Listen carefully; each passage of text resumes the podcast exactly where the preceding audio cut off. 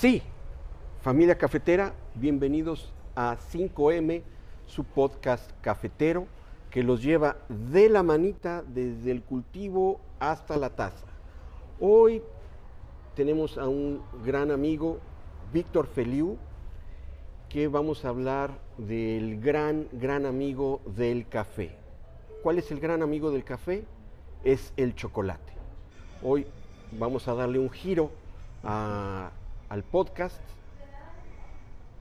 pero siempre vamos a estar hablando de desde el cultivo hasta la taza.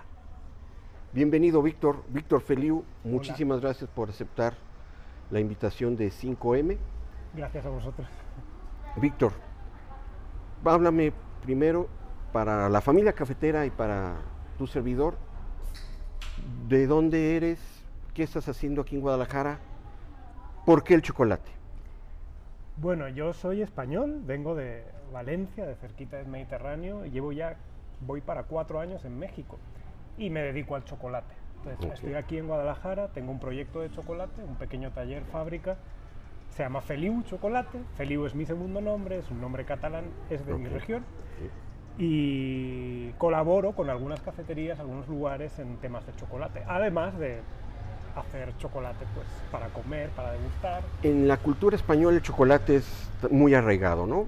El churro y el chocolate es, digamos, un, Bueno. un- un binomio. Eh, ahí podría estar hablando horas, pero básicamente sí, hasta la Guerra Civil Española, la Segunda Guerra Mundial, en- para que se hagan una idea, España era el país que más chocolate consumía del mundo, en general en bebida.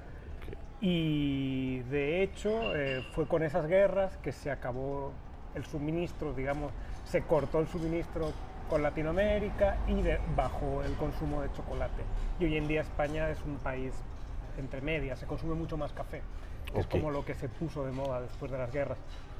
Le- Pero- le pero ganó as- el café a, a- a su tendencia histórica del, del chocolate. Bueno, hay- para la familia cafetera, el chocolate es, nació en América y por la conquista, pues, se- mm, pues, se- los barcos lo mandaron, este, en, pues yo supongo que en grano o ya, ya había, ya había este, mercadeo de, de- de un producto como chocolate o se llevaba el cacao nada más a Europa. Pues es, es, es, es un poco de las dos cosas. Cuando se llegó a América, los españoles llegaron a América, eh, los aztecas, mayas o los descendientes más bien, eh, pues ya hacían su pasta de cacao y utilizaban el grano como moneda, como medio de intercambio. ok. Los españoles se llevaron cacao en grano porque se dieron cuenta de que la pasta de cacao era un, un producto muy energético. Un hombre podía comer un poquito de pasta de cacao y aguantar un día entero de marcha, digamos. Ok, ok, ok, Eh, entonces sé que se llevaron tanto pasta como grano para presentar a los reyes católicos entonces al principio y luego conforme pasó el tiempo pues ya se llevaban el grano y lo procesaban ahí. Y en España fue donde se le incluyó el azúcar y ya se generó lo que es. Le dieron, un- digamos, un, un- lo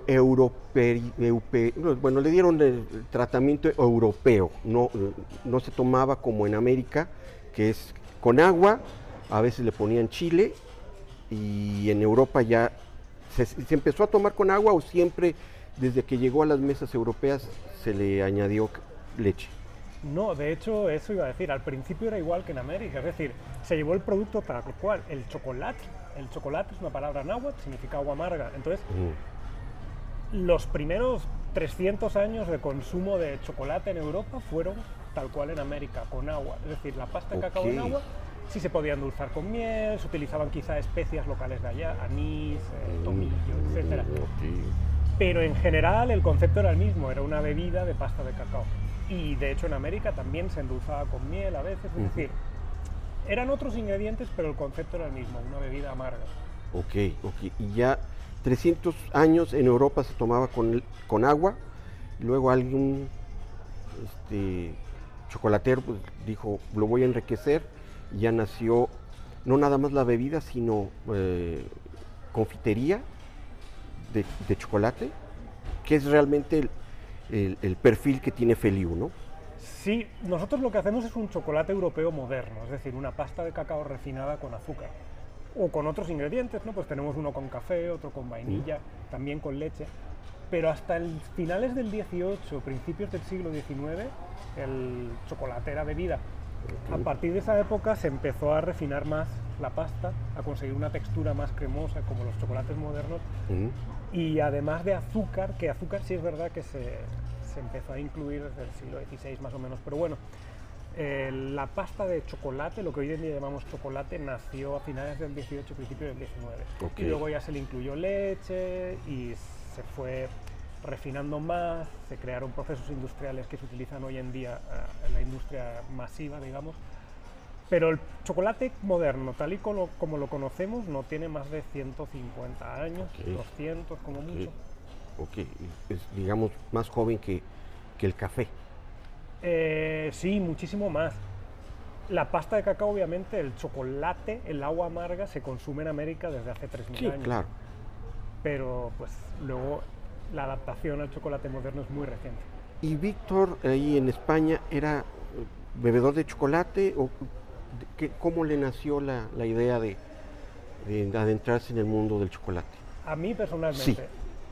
Yo, bueno, la historia es un poco larga, pero yo empecé en Honduras. Me fui Ok. en un viaje a Honduras a trabajar en una empresa exportadora de café, precisamente. Mm, En Honduras hay muy buen café también, hay sí, buenas Centroamérica. Nicaragua. Sí, pero a mí me pidieron que me encargara del cacao. Allí nadie sabía nada de cacao y me dijeron, Víctor, ¿sabes algo de cacao? Y yo dije, no. Ok, pues tienes que aprender. Entonces buscamos a alguien que sí supiera y me dediqué a recorrer todo el país, eh, pues visitando cooperativas, plantaciones y descubrí, ahí no sabía nada de chocolate, ahí lo que hice fue descubrir el mundo del cacao, de las variedades, el cultivo, la poda, el injerto, las enfermedades, los problemas que tenían los productores y sobre todo, eh, para, muy, para mí muy importante, el proceso post cosecha, es decir, el cacao se recoge, se fermenta, se seca, depende de la variedad, de la época del año, cambia el proceso y eso es lo- una parte muy importante del sabor final del chocolate. Y era algo que yo no era consciente hasta que vi el árbol y vi las plantaciones y vi todo ese proceso. El café y el cacao comparten también tierras, ¿no? Zonas cafetaleras son también zonas cauca- ¿cómo dice? ¿Cómo se llama? Cacauteras, Cacauteras. No realmente, es decir, hay un poquito de solapamiento, pero en general el café es de altura y el cacao es de costa. El cacao se Entiendo. planta casi al nivel del mar, pero hay variedades que pueden crecer hasta los 1200 metros. Eh, entonces, sí hay muchas zonas en las que está mezclado, muchísimas. Como el soconusco, que es en, en Chiapas, que tanto produce café como cacao. Pero no es tan habitual verlos juntos en la misma Entiendo. finca, porque Mm. tanto el café como el cacao son árboles de sombra, crecen en el sotobosque de- cubierto con árboles de sombra. Entonces como que compiten eh, unos Ok. con otros por ese espacio. Y pues sí los he visto juntos, pero no es, no es la forma más habitual. Entonces, en el mundo del chocolate, eh, iniciaste en, en el cultivo, Sí, más que en el cultivo, en el... en la- el cuidado de la planta. No, en, en el- en el- la exportación, en el en el procesado post cosecha, almacenaje, transporte. Pero claro, eso para mí incluyó ver todo el tema del cultivo. Aunque yo no he cultivado, digamos, pero sí he injertado, he podado, em, he ayudado a productores a organizarse pues, con un ingeniero agrónomo, a organizar cosechas, a organizar eh, pues, todo lo que es la fertilización y los calendarios de cosecha y de, bueno, de cultivo, ¿no? De cómo gestionar un cultivo. El- sí conozco toda esa parte. El café eh, a la finca se le llama beneficio y son varios procesos, hay procesos de lavado natural, eh, enmielado. El chocolate tiene también, ¿qué procesos tiene el chocolate, digamos? Ok, la, casi todo el chocolate del mundo, el cacao que se utiliza para hacer chocolate es lo que se llama fermentado. El chocolate se suele, fer- eh, perdón, el cacao se suele fermentar. eh, una vez, el cacao viene en unas bellotas, vainas o mazorcas, depende del país, se le llama de una forma u otra, que están, es como una, pues eso, una bellota grande o una vaina grande de cacao, eh, como casi como madera la corteza. Entonces esta bellota se abre y dentro hay una pulpa y un- unos granos recubiertos de una pulpa. Esa pulpa es- son puros azúcares y ácidos y está deliciosa, pero es lo que fermenta. Entonces se juntan 200 kilos de esta masa de pulpa y grano en cajones de madera y esto se fermenta durante varios días, se va removiendo, depende de muchos factores, pues con cierta frecuencia o menos frecuencia, más tiempo, menos tiempo. Entonces, al final de ese proceso se consigue un, un, cacao que ha desarrollado ciertas propiedades aromáticas, que es lo que va a darle luego el sabor al chocolate. Luego se desarrolla ya en el tostado.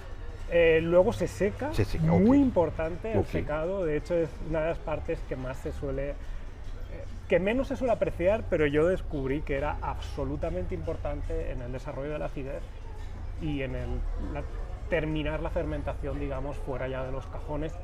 Em, entonces se fermenta, se seca y ese grano seco ya se tuesta, se refina, se concha, tiene más procesos, se tempera, se cristaliza, se empaca. Tiene más procesos que el café definitivo. Al final sí, a todo el proceso en sí es mucho más largo. Es decir, una vez tostado tienes que eh, trocearlo, descascarillarlo, se retira la cáscara, Ok. luego lo pre-refinas, lo refinas, que es cuando reduces la partícula del cacao a, pues, a 20 micras, Ok. 15 micras, Oh, ya, depende ya, de ya, cómo ya. quieres el chocolate. Pero vamos, liberas la grasa, se hace una pasta, pues eso, cremosa al, al- al paladar una vez está solidificada. Luego eso lo sometes a un proceso de conchado, que consiste en esa masa la remueves eh, inyectando aire caliente, evaporando acidez, eh, haciendo evolucionar un poquito el aroma. ahí es donde se refina la pasta. Y antes, una pregunta. Sí. A diferencia del café que se tuesta, pues ahora sí ya sin, sin el pergamino, sin parte de cáscara, el, el chocolate sí se tuesta con una cubierta de cáscara. La verdad es que es opcional, por comodidad para los chocolateros pequeños, lo tostamos con cáscara. Pero hay muchas empresas grandes eh, a nivel industrial que lo descascarían primero y tuestan ya casi, incluso la pasta de cacao ya re- Ok. triturado, lo tuestan al final. Para Mm. nosotros es mucho más difícil, porque el cacao tostado se descascaría más fácil, la cáscara Claro. se desprende con el tostado. Es decir, la humedad, Pierde el humedad la desprende. y se separa Y, entonces se separa muy fácil con aire. Entonces, retomando, el, el encon- el, eh, enconchado, ¿o ¿cómo? Sí, volvíamos al tostado, descascarillado, Ujú. refinado, refinado, el conchado, que lo que hacemos es mejorar la textura y el sabor. Y al, y al final, una vez ya está conchado y ya hemos encontrado el sabor que nos gusta, porque en el conchado también se desarrolla, eh, lo temperamos, que consiste en esa masa a 45, 50, 60, 70 grados, que es líquida, no es líquida, es fluida. La manteca está en estado eh, líquido, digamos. Se solidifica. Y no se puede solidificar de cualquier manera, hay que enfriarlo, volverlo a calentar, cristalizarlo, lo que se llama el proceso de temperado, para que el chocolate al final quede brillante, quede resistente al calor, eh, como lo conocemos. Digamos que, para eh, explicarle a la familia cafetera, la fineza de un chocolate se va a dar en el, encon- en el enconchado o en el temperado. ¿Cuál, cuál, ¿Cuál de esos dos, o son ambos, donde podemos decir que un chocolate es fino? no me gusta la palabra gourmet, pero creo que podría... Fino, fino, claro, para mí yo lo, lo entiendo literalmente. La finura es el refinado, ¿no? Hasta qué punto reducimos la partícula. Hay chocolates más artesanales, muy buenos por cierto, que no son, son refinados muy poquito, entonces son Ah, ya. granulados o arenosos, pero están deliciosos. Y luego hay chocolates como el mío, que son más estilo europeo, que son un refinado mucho más eh, largo y en el que la partícula se reduce a niveles que ya no la detectamos con la lengua, es decir, la lengua es casi, pues eso, un fluido. Eso en cuanto al refinado literal. En cuanto a la calidad del chocolate, em, va por gustos, pero depende mucho de la genética del grano, del tostado, de la fermentación sobre todo y del conchado. Esos son los cuatro pasos que definen realmente el sabor del chocolate. Y sin genética y sin fermentación, da igual lo que hagas después, porque no, es muy difícil hacer un buen chocolate. Sí, es una cadena. No terminé porque hablé solo del cacao fermentado. En México, eh, casi todo el chocolate del mundo se hace con cacao fermentado. La mayoría, el industrial, se hace con cacao mal fermentado, pero ese Mm. es otro tema. O parcialmente fermentado, o podrido, bueno, más o menos fermentado. En México existe la tradición del cacao lavado. Esto es, el cacao se deja fermentar, pero muy poco, un día, dos días, a veces nada. Direct- directamente se le lava la pulpa. Es habitual que fermente un día o dos y se le lave la pulpa después de esos día o dos. Desarrolla más azúcares en esa fermentación. No, en realidad queda más el sabor natural del grano, entonces sabe más a fruto seco, sabe más amargo, pero también más avellanado o más el sabor natural de esa variedad de cacao. y con eso se la- es el tipo de cacao con el que se elabora el, cacao- el chocolate de mesa tradicional mexicano. Entiendo. El, Eh, el que sí. vemos en los supers, tablilla para hacer este chocolate con, con leche caliente. Sí, Es- sí, ese es. No es Em, para repostería. Mm, se puede usar, pero normalmente ese chocolate, eh, perdón, ese cacao no se refina tanto Ok. en un chocolate fino como el, el que puedo hacer yo. No es que sea menos fino o menos especial, sencillamente es, es más, es más tradicional. Eso es a, a un punto donde quería llegar. Chocolate Feliu, ¿qué, chocolate es? ¿Es un chocolate de mesa? ¿Es- ¿Qué chocolate podemos degustar con chocolate Feliu? Es un chocolate refinado estilo europeo, yo eso lo tengo muy claro, aunque utilizo cacao mexicano, obviamente, y utilizo procesos de tostado, pues, en el que selecciono las variedades, cada una la tuesto de una madera, de una manera, perdón. Pero realmente no es un chocolate artesanal en el estilo mexicano.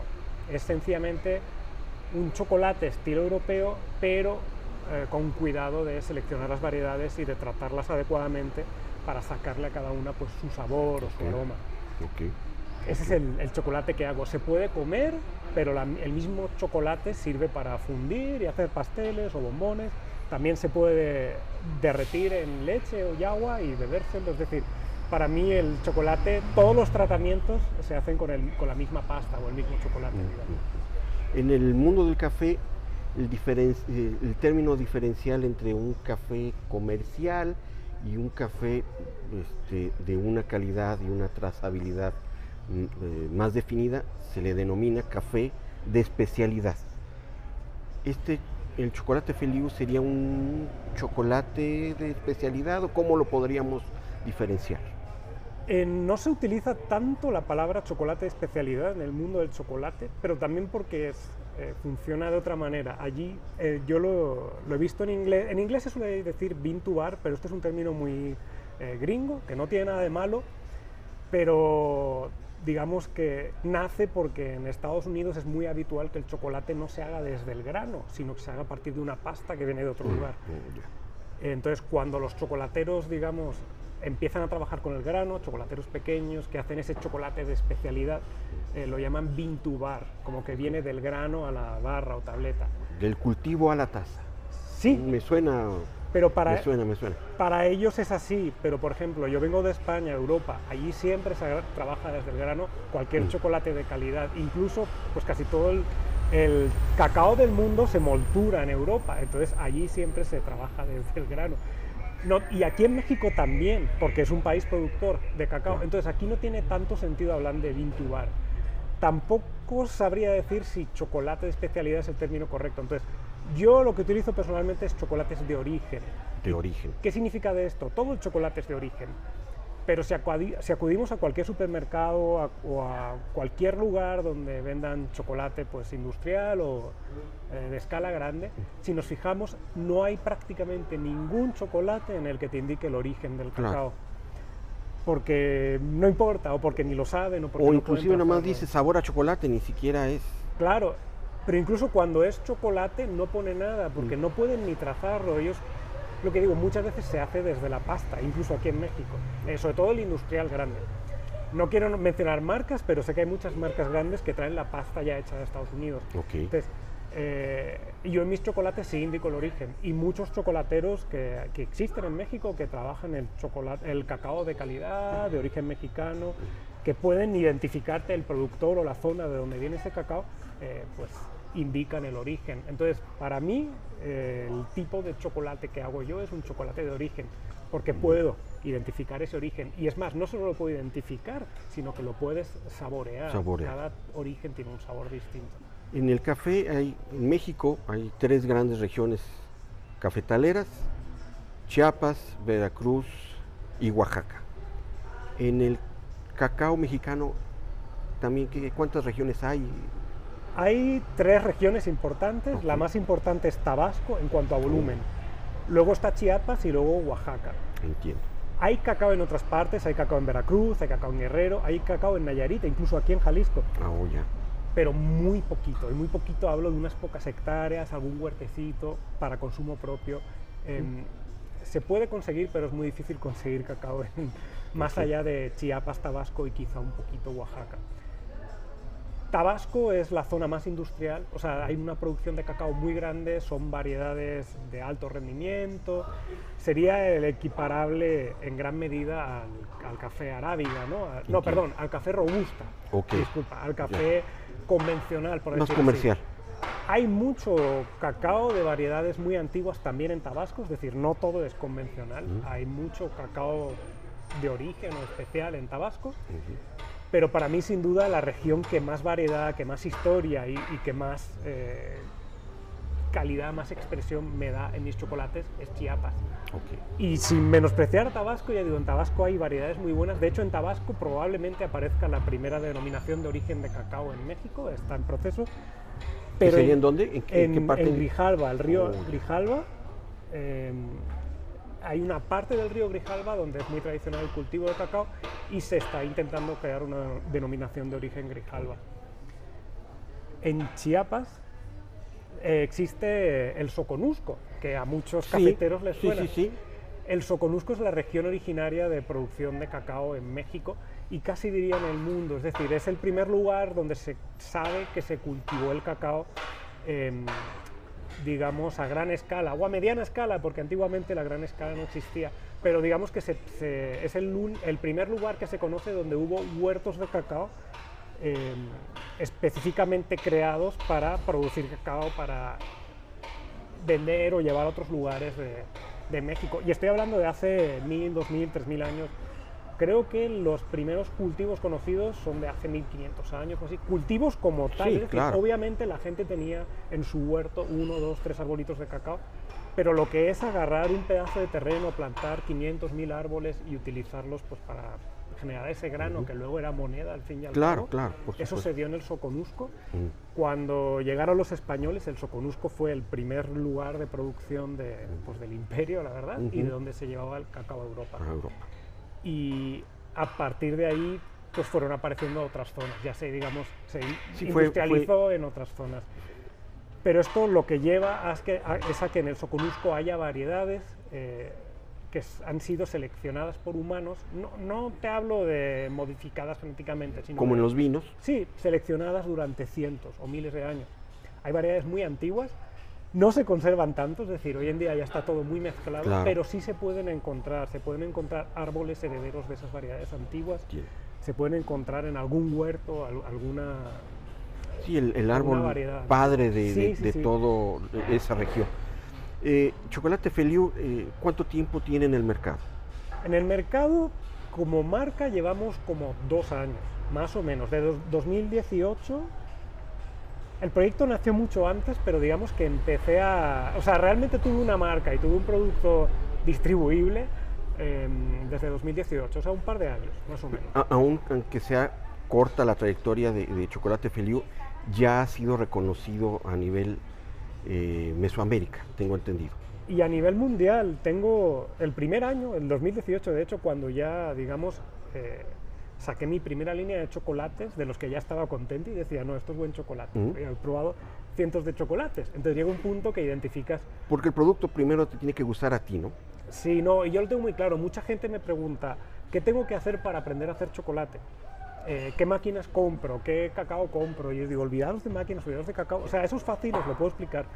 Pero lo primero es eh, saber qué es un buen chocolate y, o qué quieres conseguir Claro. eh, a la hora de hacer un chocolate. Y eso se consigue probando muchos chocolates. Es decir, te metes a internet, buscas lugares donde vendan chocolates. En México es complicado, pero en Estados Si Unidos... necesitas que alguien ha- haga esa labor, tienes en mí al- alguien que pueda sí, ahorrarte me mucho tiempo. Sí. De hecho, a veces hago catas y, y aparte de mis chocolates, yo traigo chocolates, pues cada vez que voy para a ver a mi familia a España, compro un montón de chocolates allí de Europa y me los traigo. Y muchas veces los incluyo en mis catas para que la gente eh, pruebe otros orígenes, ¿no? Pues chocolate hecho con cacao de Vietnam, con cacao de ya. Madagascar, Sí.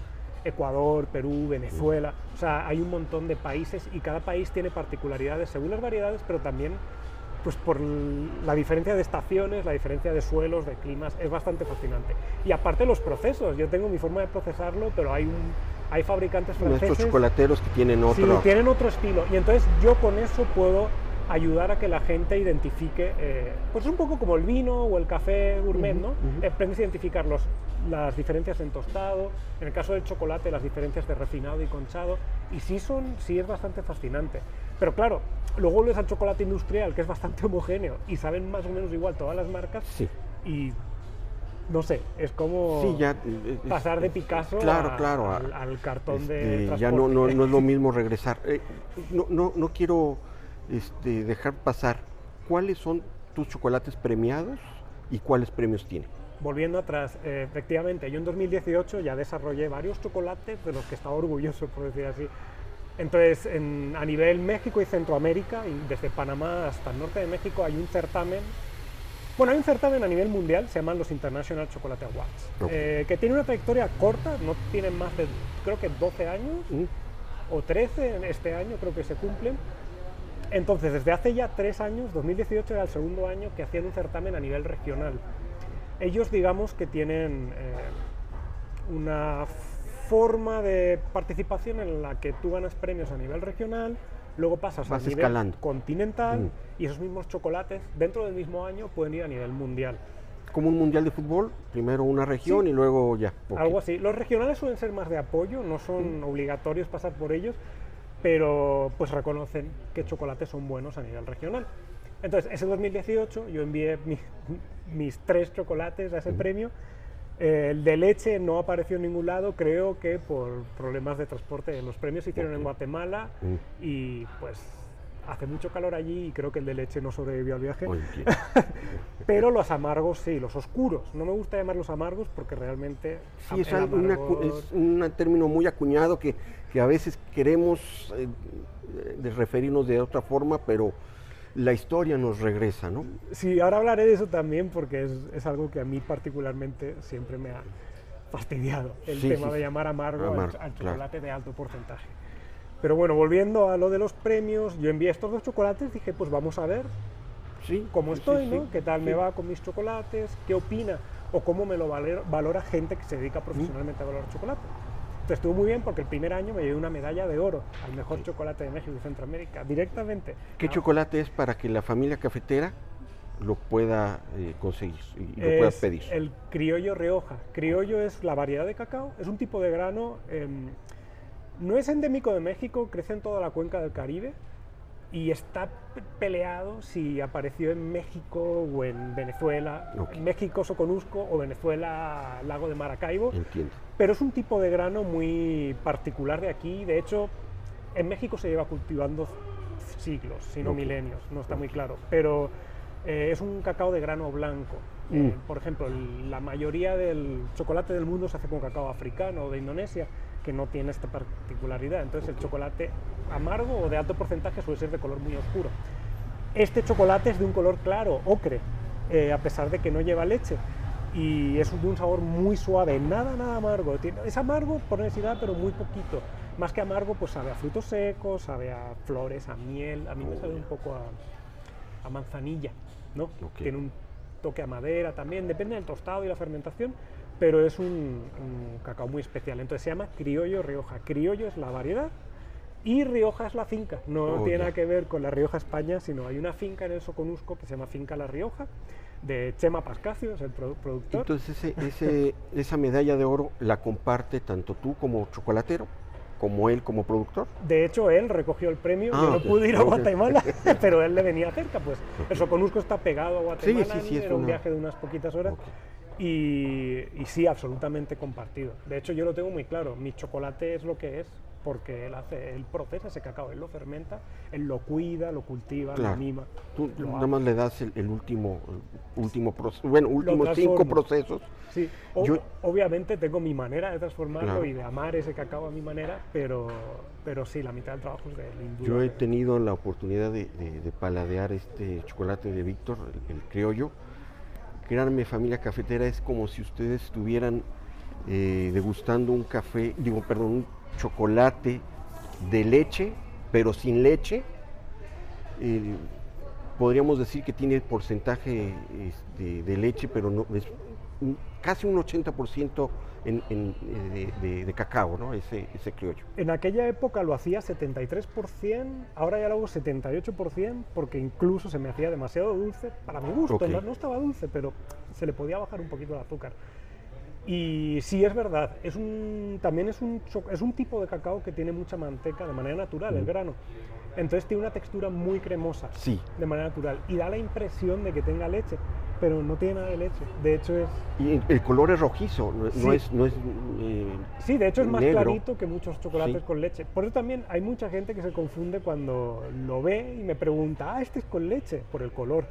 Y tengo que decirles que no, que de hecho es el más amargo que tengo, o sea, el que, es el que más porcentaje tiene. Claro, aun, aun Pero- sin ser amargo, o sea, Pero por lo mismo estamos acostumbrados a ese chocolate hecho con cacao africano que se ve pues oscuro. Se ve Claro. cuanto más oscuro, más porcentaje. Y digo, no, incorrecto. Claro. Es cierto para el chocolate industrial, pero no es cierto para el chocolate en general. Depende de la variedad del hay, hay mitos y paradigmas en el café y obvio el chocolate Igual. no, no, no, se, no se queda atrás en esos paradigmas y mitos que poco a poco me gustaría en otras eh, emisiones poder, poder desmenuzarlas y a, la y a la familia cafetera, pues Mm. invitarlos también a que sean familia chocolatera. Muchas gracias, Víctor, por estar en 5M eh, Sí. Podcast. Muchas gracias, familia cafetera. Y nos vemos en la próxima. Su servidor, Sergio Robs. Síganos en Twitter en arroba 5M Podcast 5 con letra. Gracias.